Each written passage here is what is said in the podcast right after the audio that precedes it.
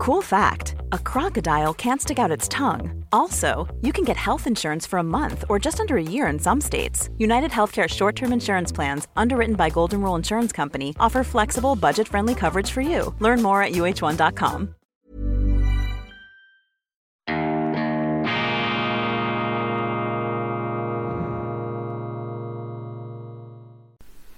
Grüezi miteinander, ganz herzlich willkommen bei Weltwoche Daily, die andere Sicht, weltumspannend, unabhängig, kritisch, gut gelaunt, internationale Ausgabe unter besonderer Wertschätzung unserer Freunde in Deutschland und in Österreich am Freitag, dem 16. September 2022. Abonnieren Sie diesen YouTube-Kanal. Geben Sie uns den Daumen hoch, auch wenn Ihnen die Sendung nicht gefallen hat und am besten schreiben Sie auch einen Kommentar indem Sie mitmachen, indem Sie interagieren, indem Sie kommentieren, geben Sie uns Schub, stärken Sie uns in den Wogen des Internets, helfen Sie uns, diese schicksalshaften Mächte der Algorithmen auf unsere Seite zu zwingen. Diese Algorithmen, die können Sie nach oben tragen oder Sie können sie zerschmettern vom Bildschirm wischen und das dürfen wir nicht zulassen. Und je mehr Sie da mitmachen, je mehr Sie sich engagieren, je mehr Sie abonnieren, desto geringer ist die Wahrscheinlichkeit, dass wir hier von den Algorithmen heruntergedrückt werden. Und es ist wichtig, dass wir immer mehr Leute erreichen, denn das, was die Weltwoche, was ich hier machen darf, das ist doch eine eher rare Sache in der internationalen Publizistik, nämlich dieser unkonventionelle Journalismus, wo man sagen kann, was man denkt, wo man kein schlechtes Gewissen haben muss, weil man eine Meinung vertritt oder eine Meinung in Gedanken formuliert hat, von der man annehmen muss, dass sie in den heiligen Hallen des Mainstreams als moralisch verwerflich gelten könnte. Die Inquisitorengesichter, die Guillotinenköpfe, die skischarten Augen, sie haben hier keine Chance und gegen diese Moralisten, gegen diese Frömmler müssen wir uns zur Wehr setzen. Man kann mit allen Menschen gut auskommen, aber der Frömmler, ist eine speziell gefährliche Kategorie, weil es ihm nicht um die Diskussion geht, sondern immer nur um die moralische Herabsetzung des anderen und um die permanente Inszenierung seiner moralischen Überlegenheit seiner angeblichen, und vor denen müssen Sie sich hüten, meine Damen und Herren, vor denen dürfen Sie sich nicht einschüchtern lassen. Und leider gibt es sehr viele Leute, vor allem aus dem bürgerlichen, aus dem konservativen Spektrum, die entschuldigen sich mittlerweile dafür, dass sie konservativ sind oder sie getrauen sich gar nicht mehr dazu zu stehen, zum Beispiel Friedrich Merz. Das ist ein Entschuldigungskonservativer par excellence. Wir haben das bereits angesprochen in dieser Sendung und das darf man nicht zulassen. Wenn man das macht, hat man schon verloren. Wenn man die Themen der Moralisten und der Linken und der anderen sich zu eigen macht, dann ist man bereits ähm, verloren, dann hat man keine Chance mehr. Wir brauchen nur schon, um das Schiff wieder etwas auszubalancieren, ein Gleichgewicht der Kräfte. Wir brauchen selbstbewusste Konservative. Und wenn wir Konservative haben, die sich entschuldigen, zum Beispiel in Deutschland, ja, da muss man sich nicht wundern, wenn rechts von einer CDU, die nicht mehr rechts sein will, siehe Armin Laschet im letzten Wahlkampf, hat er gesagt, er werde sich gegen rechts abgrenzen. Ja, was heißt das, dass die CDU links ist? Da muss man sich nicht fragen, warum rechts von der CDU eine neue Partei entsteht eine rechte Partei, eine konservative Partei, die sich nicht dafür entschuldigt, konservativ zu sein. Dann kann man die Nazi-Keule auspacken, man kann auf die einprügeln, die Medien machen mit, eine Zeit lang funktioniert das, aber irgendwann nützt sich diese Nazi-Keule ab, weil Qualität und Substanz setzt sich durch. Und wenn die AfD Qualität und Substanz hat, dann wird sie sich durchsetzen. Und wenn die CDU einfach da stur und primitiv auf die Nazi-Keule ähm, aufbaut als Programmersatz und als Argumentersatz, da kann ich Ihnen sagen, dann wird der Zeitpunkt kommen, wie in der Schweiz, wo die rechte Opposition den bürgerlichen Mainstream, der sich zu sehr nach links angebietet hat, überholen wird. Das ist noch weit entfernt in Deutschland, aber wir leben jetzt in Zeiten, in denen die Ideologien zusammenbrechen, in denen die soliden Werte zurückkommen. Darum ist das bei allem Schmerz, bei aller Unruhe, bei allen Risiken, die groß sind, die beträchtlich sind, über die man sich auch Sorgen machen darf, ist das trotz allem eine gute Nachricht, dass das solide zurückkommt, dass man offen redet. Ich sehe in vielen Kommentaren im Internet, dass sie äh, Verzweiflung äußern, dass sie sagen, ja, ich finde es schön, dass Sie gut gelaunt sind, Herr Köppel, aber ich kann da nicht mehr mitmachen, die Zeiten sind so finster. Das mag sein, aber nehmen Sie ein bisschen Abstand, treten Sie zurück und versuchen Sie sich vor Augen zu halten, dass in der Geschichte der Menschheit der Wahnsinn am Rande des Nervenzusammenbruchs das ist der Normalzustand. Die letzten 60, 50 Jahre sind die Ausnahme. Und der Mensch ist hochbegabt darin, sich selber an die Wand zu manövrieren. Und wir müssen uns immer wieder aufrappeln und zusammenreißen, um hier den Ausweg zu finden. Aber ich bin zuversichtlich, dass der Mensch die Katastrophen, die er sich selber einbrockt, auch selber wieder auslöffelt und da haben die Deutschen eine ganz besondere Kernkompetenz, dass sie mit Selbstvertrauen erfüllen sollte. Abonnieren Sie diesen Kanal, damit haben wir begonnen. Vergessen Sie aber auch nicht die Weltwoche-App zu abonnieren. Dann tauchen Sie nämlich ein in das äh, Universum, in den Ozean unseres unkonventionellen Journalismus seit bald 90 Jahren. Unkonventionell, man hinterfragt, man nimmt auch die andere Sicht mit. Und es ist sehr gut möglich, dass Sie in der Weltwoche Artikel lesen werden, die Ihnen nicht gefallen, die nicht einfach das bestätigen, was Sie hören wollen. Aber wir ähm, halten hier eben die Meinungsvielfalt hoch und das ist sehr, sehr wichtig, weil auch wir uns, weil auch ich mich irren könnte. Und darum schätze ich den Widerspruch. Da darf man auch nicht empfindlich reagieren, wenn man einen Standpunkt hat.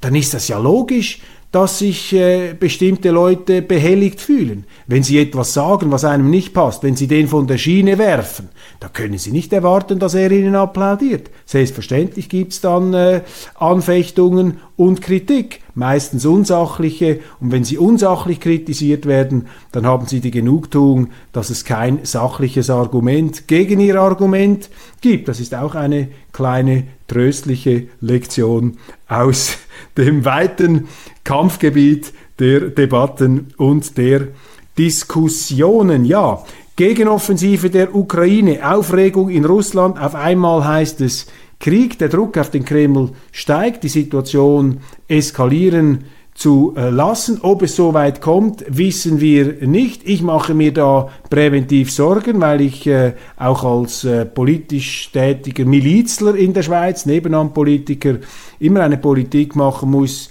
äh, wo ich sage, was ist der Worst Case, was ist das Schlimmste, was passieren kann. Und wenn ich mich beteilige an einem Wirtschaftskrieg gegen Russland, wie das die Schweiz tut, wie das Deutschland tut, auch mit Waffenlieferungen, natürlich klar, Teil der NATO, dann muss man sich als Politiker fragen, was löst das aus? Bringe ich mein Land, damit meine Mitbürger, die Landsleute, bringe ich sie in akute Gefahr? Mache ich mein Land zur Kriegspartei? Setze es damit auch Vergeltungsschlägen möglichen aus? Selbstverständlich, dieser Entscheid ist gefallen, ohne substanzielle Debatte. Das ist ja das Gefährliche. In Deutschland, aber auch in der Schweiz, in Österreich, man ist ja in diesen Krieg hinein gerast, hat gesagt, ja, da müssen wir, das sind, das sind unsere Werte, das ist unser Krieg, äh, Putin greift Europa an, das hat Frau äh, von der Leyen gestern äh, gesagt. Dann steuern sie direkt hinein, müssen sie aber auch wissen, was sie machen und da bin ich sehr, sehr vorsichtig.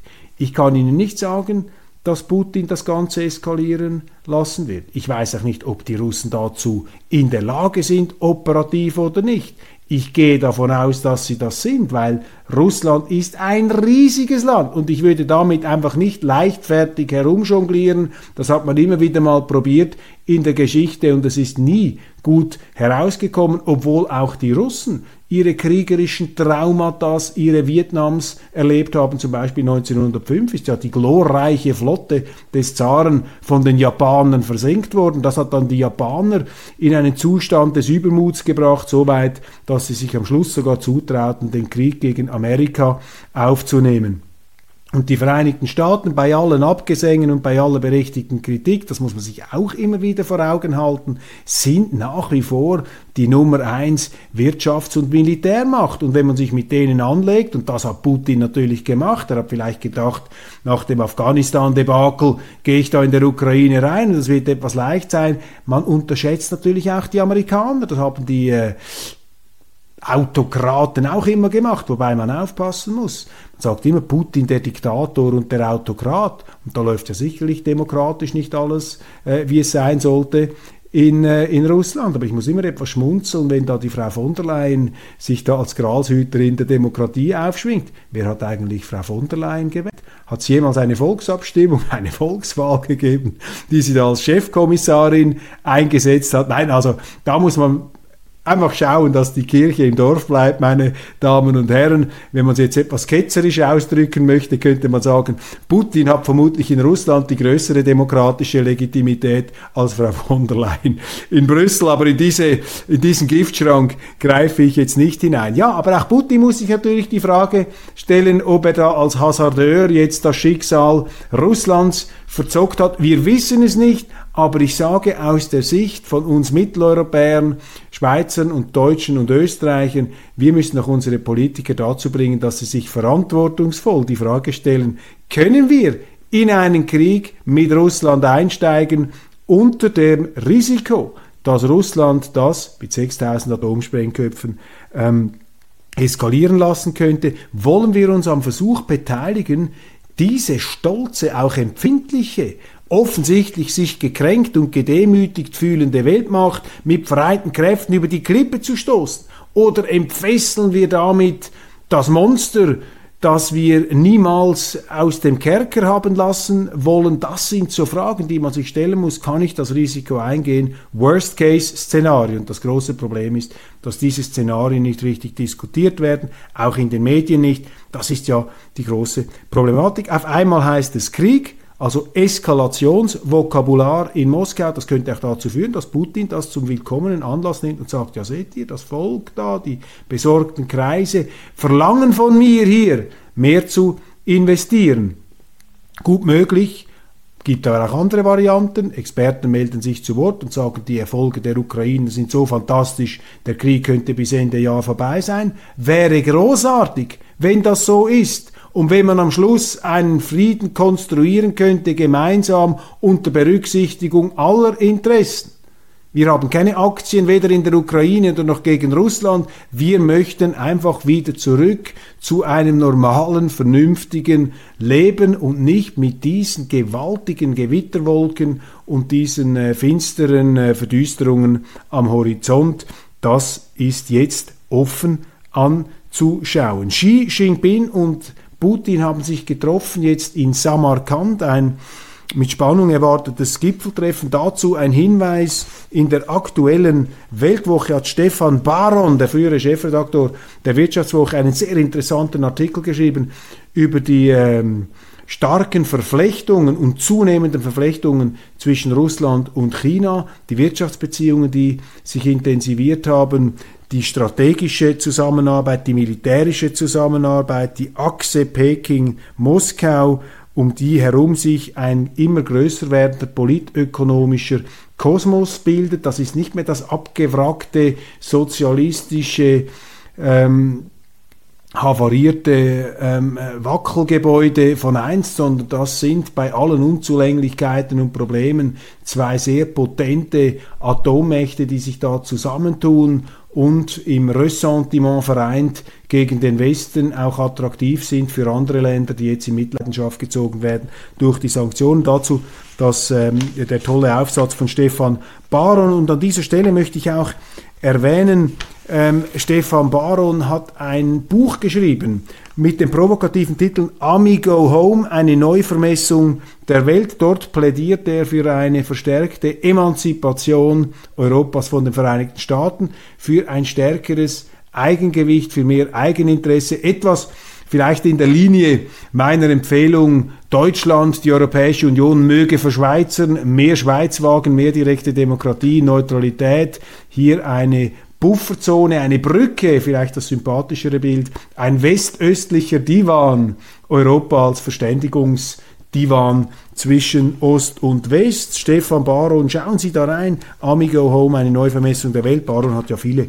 Bestseller auch geschrieben, ein großer Kenner der asiatischen Situation und auch von China. Nun also das Gipfeltreffen zwischen Putin und Xi Jinping. Die deutschen Medien sind der Auffassung, dass dort Xi Jinping Putin etwas habe im Regen stehen lassen, nicht da die totale Verbrüderung und Unterstützung. Xi gibt vor Russlands Präsidenten den Staatsmann, Putins Schicksal. Die Chinesen, meine Damen und Herren, spielen das natürlich sehr, sehr geschickt. Die Chinesen stehen auf der Seite von Russland. Daran kann es keinen Zweifel geben. Das bestätigen mir auch alle Gespräche, die ich mit chinesischen Diplomaten führe. Sie lassen dort durchblicken. Hey, I'm Ryan Reynolds. Recently, I asked Mint Mobile's legal team if big wireless companies are allowed to raise prices due to inflation. They said yes. And then when I asked if raising prices technically violates those onerous two-year contracts, they said, "What the f*** are you talking about? You insane Hollywood ass."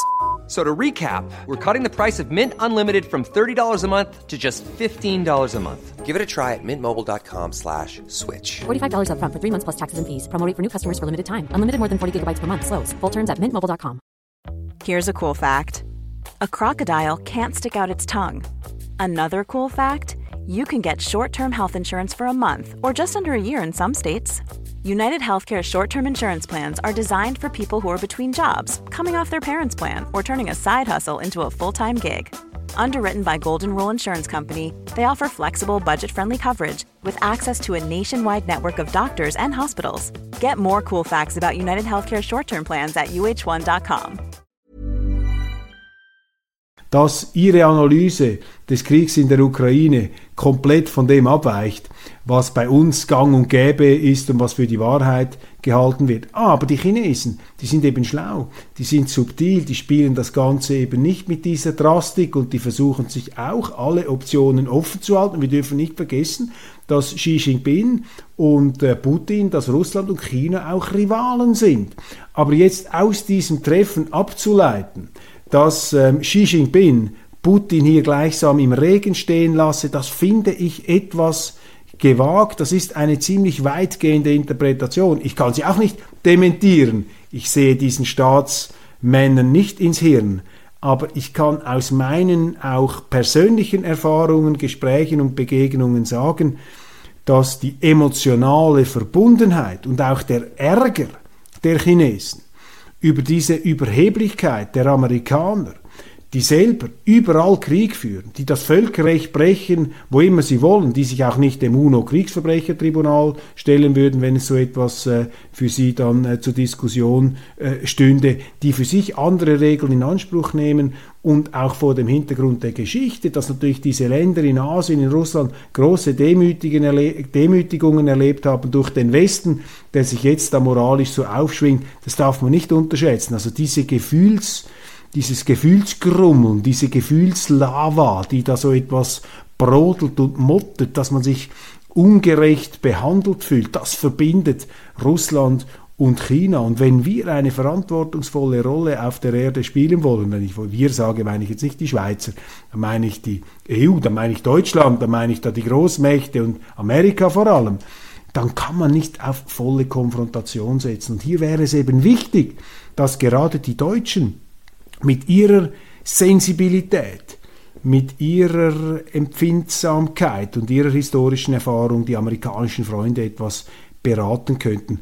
Olaf Scholz, der Kanzler, der Zauderer, der Zögerer, ist jetzt kritisiert worden von Washington. Die äh, Amerikaner zweifeln etwas an der Loyalität des Kanzlers, weil er eben nicht in diesem äh, von ihnen offenbar gewünschten Tempo schwere Waffen liefert an die Ukraine, das zeigt, dass bei Scholz noch so eine Art Restmenge von Skepsis und Eigenständigkeit, von Schröderscher Chutzpe äh, vorhanden zu sein scheint. Aber der Druck ist enorm und anders als Schröder, der für seinen Widerstand gegen den Irakkrieg der Amerikaner von den Medien, von vielen Medien gefeiert wurde, wird Scholz eben kritisiert und man sieht daran eben auch diese neue Blockbildung, dass wir zurück sind in einer Art kalten Krieg. Es ist für diesen Kanzler, man merkt es ihm an, kaum möglich, sich da von den Amerikanern zu lösen. Man erkennt daran auch, wer hier die Regie führt in diesem Krieg, ist nicht überraschend. Die Linkspartei scheut den Bruch mit Sarah Wagenknecht. Sarah Wagenknecht schwingt sich ja in diesem Krieg äh, zu einer der populärsten Politikerinnen in Deutschland auf und ihre Linkspartei, wo man sich immer wieder fragt, wo ist da eigentlich noch die Schnittmenge, die äh, ringt ja mit der Frage, ob man jetzt die Wagenknecht ausschließen sollte.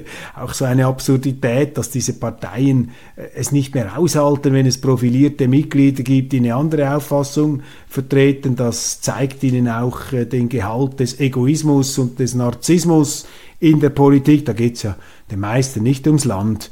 Da geht es ja den meisten nur um sich und um ihren Posten und, und um die droge Aufmerksamkeit. Aber sie scheuen das eben, weil man, weil man natürlich hier auch äh, glaubt, dank Wagenknecht überhaupt im Gespräch zu bleiben. Ja, Xi scheint Putins Krieg nicht zu unterstützen. Das sind jetzt etwas da, äh, die, äh, die Auspizienschauer, wie im alten römischen Reich, haben die Seher in den Himmel geblickt und versucht anhand des Vogelflugs ähm, die Vorzeichen für eine Schlacht oder eine politische Entwicklung äh, zu lesen. So etwa versucht man jetzt sich da einzudeuten und hineinzufühlen in die Körper- und Gebärdensprache in Samarkand. China sicherlich nicht romantisch veranlagt, die schauen knallhart auf ihre Interessen. Es gibt Übereinstimmungen, aber wenn Putin sich dort wirklich massiv verkalkuliert hat in der Ukraine und dieser Krieg, in den er auch hineingedrückt worden ist,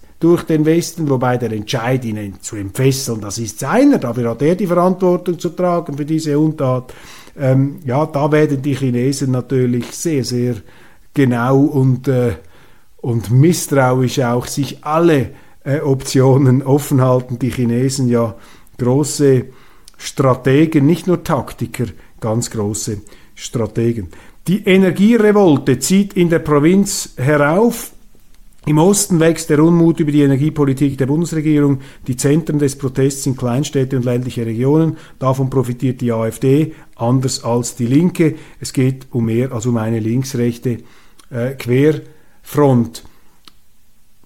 Eine Frage der Zeit, dass die Auswirkungen der Politik, die massiven Folgen ähm, und Zumutungen für die deutschen Bürger hier natürlich nach äh, außen brechen. Die Medien versuchen das Ganze etwas in der parteipolitischen Brille einzuordnen. Das greift viel zu kurz. Diese Leute interessieren sich im Grunde überhaupt nicht für Parteipolitik. Die gehen auf die Straße, weil sie sagen, die Regierung versagt in ihrem Auftrag, uns mit sicherer und bezahlbarer Energie zu versorgen, wegen eines Kriegs, obwohl man uns das Gegenteil einredet, der nicht unser Krieg ist. Auch wenn wir Putin verurteilen und im Grunde unsere Sympathie bei den Ukrainern liegt. Deswegen zünden wir nicht unser eigenes Haus an. Das ist hier die Stimmung. Und anstatt das bereits wieder einsortieren zu wollen, ja, da ist jetzt die Linkspartei, ist die AfD profitiert, die Querfront, das sind doch falsche Vernünfteleien, das ist dieses parteipolitische, kleinkarierte Zeug. Muss man das einfach ernst nehmen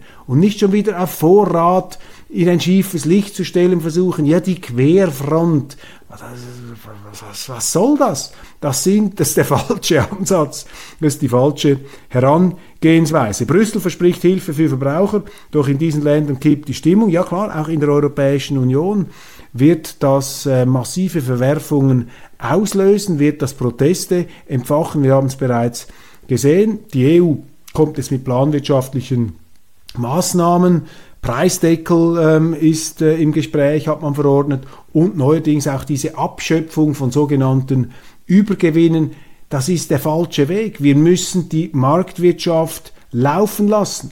Die Leute müssen spüren, dass diese Energie teurer wird. Nur so bemühen sie sich a zu sparen und andere Energieträger so vorhanden zu verwenden. Wenn der Staat das einfach alles subventioniert, beziehungsweise mit dem Geld der Leute bezahlt, dann hat man die falschen Signale, dann kauft man noch mehr Gas ein, das man nicht hat, weil es künstlich verbilligt wird und das führt dann einfach zur verzögerten Totalkatastrophe. Das kann es nicht sein. Also diese Markteingriffe sind falsch. Es wäre klüger, wenn der Staat direkt den Familien hilft, die da wirklich nicht über die Runden kommen, aber nicht mit Helikoptergeld und mit der Gießkanne. Das funktioniert eben nicht. Die USA zweifeln immer mehr an der Verlässlichkeit von Olaf Scholz. Darüber haben wir gesprochen und mit dem Bürgergeld, dazu habe ich ein paar interessante Artikel gefunden in der heutigen Presse. Da ist schon ganz klar zu sehen, dass die deutsche Regierung mit diesem Bürgergeld, mit der Abkehr von Hartz IV die Arbeitslosigkeit attraktiver macht. Die Bedingungen, unter denen man es beziehen kann, die werden gelockert. Das Geld ist auch etwas großzügiger. Das eigene Vermögen wird später ähm, in Mitleidenschaft gezogen. Es gibt auch eine Karenzfrist von einem halben Jahr, wo man nicht sofort wieder einen neuen Job suchen muss. Das alles, meine Damen und Herren, wird dazu beitragen, dass die Arbeitslosigkeit in Deutschland steigt, wenn dieses Bürgergeld auf eine Art und Weise als Subventionierung der Arbeitslosigkeit interpretiert werden könnte, also eine Attraktivermachung der Arbeitslosigkeit, weil der Staat mehr Geld ausschüttet. Und das wird dazu führen, was immer passiert, wenn Sie ein Gut subventionieren oder ein Ungut. Sie kriegen mehr davon, man wird mehr Arbeitslosigkeit haben. Und ähm, wir dürfen einfach nicht vergessen, als ich nach Deutschland kam, 2005 damals, war Deutschland der kranke Mann Europas mit einer Arbeitslosigkeit von 13, 14 Prozent. Und dann ist Schröder unter dem Druck der Not gekommen, hat gesagt, wir machen jetzt diese Arbeitsmarktreform, wir machen Hartz IV und dann haben sie die Arbeitslosigkeit auf drei Prozent wieder runtergedrückt. Und das hat natürlich dann auch der Frau Merkel einen Lauf gegeben, sodass sie das alles wieder rückgängig machen konnte, mehr oder weniger. Also nicht gerade rückgängig, aber sie hat das äh, nicht weiterentwickelt, diese Reformagenda. Und jetzt drehen die äh, neuen Leute in Berlin, die drehen das Rad zurück und die Auswirkungen werden äh, verlässlich immer die gleichen sein. Man wird die Arbeitslosigkeit mit dem verstärken und verschärfen. Machtwechsel in Schweden. Die Premierministerin ist zurückgetreten. Erstmals seit vielen, vielen Jahren eine Rechtsregierung am Ruder, auch in sich äh, instabil. Man wird sehen, wie diese Schwedendemokraten da integriert werden. Und was mich geärgert hat, in der Neuen Zürcher Zeitung ein Artikel, Giorgia Meloni soll im Sold Moskaus stehen, Unterstellungen eines amerikanischen Ex-Diplomaten. Dieser Artikel kolportiert die Anschuldigung an Frau Meloni, die äh, bürgerliche oder rechte Oppositionspolitikerin mit guten Chancen gewählt zu werden, kolportiert das und schreibt, es gebe keine Beweise, keine direkten Beweise. Das sind einfach Anschuldigungen, sind Behauptungen, aber selbst eine seriöse Zeitung wie die NZZ macht damit. Und da sind wir am Punkt des Anfangs. Die Art und Weise, wie heute die Konservativen verleumdet werden, das ist fürchterlich. Das zeigt, wie weit dieses linke Gesinnungsgift auch in den Medien, in sogenannten bürgerlichen Medien vorangeschritten ist, dass man als Konservativer fast schon automatisch als Faschist, als Nazi verleumdet wird. Und viele Konservative lassen sich von dem äh, beirren, lassen sich da in die moralische Defensive drängen. Und da ist es eben wichtig, dass man das nicht tut, dass man da die Zähne zeigt und entgegensteht, wie diese Frau Meloni, die, das stimmt, ihre Partei ist hervorgegangen aus Vorgängerparteien, die sich aus der Mussolini-Bewegung in Italien entwickelt haben. Das ist richtig, das darf man auch sagen. Aber ihr Programm, das, was sie macht, was sie sagt, wie sie auftritt, wie sie sich abgrenzt, das hat nichts mit dem zu tun, was unter dem Sammelbegriff Faschismus zusammengefasst wird. Und sie hat in einem Interview mit der Weltwoche gesagt, wäre ich eine Faschistin, würde ich zugeben, dann würde ich mit offenen Karten spielen, aber ich bin keine. Ich bin eine Politikerin, die sich hat inspirieren lassen vom angelsächsischen Konservativismus, von Roger Scruton beispielsweise, einem sehr bekannten, einem berühmten Autor, übrigens Thierry Baudet, der ähm, holländische Intellektuelle und Politiker und Autor, hat auch bei Scruton studiert. Sie beruft sich auch auf Margaret Thatcher, das ist ein Vorbild von ihr. Und man soll doch einmal aufhören, jetzt auch in den bürgerlichen Medien, in den liberalen Medien, dieses linke Verleumdungsnarrativ nachzubeten und konservative Politiker automatisch zu Nazis abzustempeln. Das haben sie mit Orban gemacht, sie haben es mit Berlusconi gemacht, sie machen es jetzt mit Meloni, sie haben es mit Trump gemacht, mit Boris Johnson und die sogenannten Liberalen beteiligen sich immer an diesen Schmutzkampagnen. Und das ist der Grund übrigens, warum in Ungarn ein Viktor Orban sagt, ich bin nicht mehr einer der Liberalen, ich bin konservativ, weil die Liberalen im Zweifelsfall mit den Linken zusammengespannt haben, um die Konservativen und die Werte, die eigentlich auch die Liberalen haben müssten, zu verteufeln. Ich bin kein Gegner der Liberalen, ich bin selber liberal, ich habe Preise äh, liberaler Bewegungen gewonnen und bin stolz darauf. Und viele liberale Denker sind für mich ähm, verpflichtend. Ludwig Erhard, ein Praktiker, oder hier Sir Karl Raimund Popper, Friedrich August von Hayek, Ludwig von Mises, diese liberalen intellektuellen ähm, Übergeister, die sind auch für mich ähm, Orientierungspfeiler und sind für mich auch Leuchttürme. Aber leider sind die real existierenden Liberalen heute nicht in dieser Art und Weise standhaft und prinzipientreu, dass sie es erlauben, eben das, was die Linken da versuchen ähm, durchzuziehen, äh, wirksam äh, bekämpfen und in die Defensive drücken. Die Zeit im Moment ist für die Konservativen, ist für die Bürgerlichen, ist für die Liberalen, weil, wie wir hier schon festgehalten haben, all diese Träumereien und Wolkenschlösser jetzt äh, verfliegen, verdampfen, vaporisieren. Ist ein harter Schock, ist ein Kälteschock, ist ein Realitätsschock, aber äh, das gehört auch, meine Damen und Herren, das gehört zum Leben, mit dem müssen wir umgehen können. Meine, wenn ich an meine Eltern, meine Großeltern, unsere Vorfahren denke, was haben die alles erleben müssen? Also für Wehleidigkeit und Gefühlskitsch haben wir hier keinen Raum. Es gilt die Zuversicht zu äh, behalten auf der Grundlage von Überzeugen, Überzeugungen, soliden Werten und natürlich der Tatsache, dass wir die Hausaufgaben machen. Meine Damen und Herren, das war's vom Weltwoche Daily International. Ich bedanke mich für die Aufmerksamkeit, wünsche Ihnen ein wunderschönes Wochenende und wir sehen uns wieder am Montag. Abonnieren Sie Weltwoche, die App und vor allem auch diesen YouTube-Kanal, damit wir in den Algorithmen, in den Wogen oben ausschwingen, auch in Zukunft. Vielen Dank.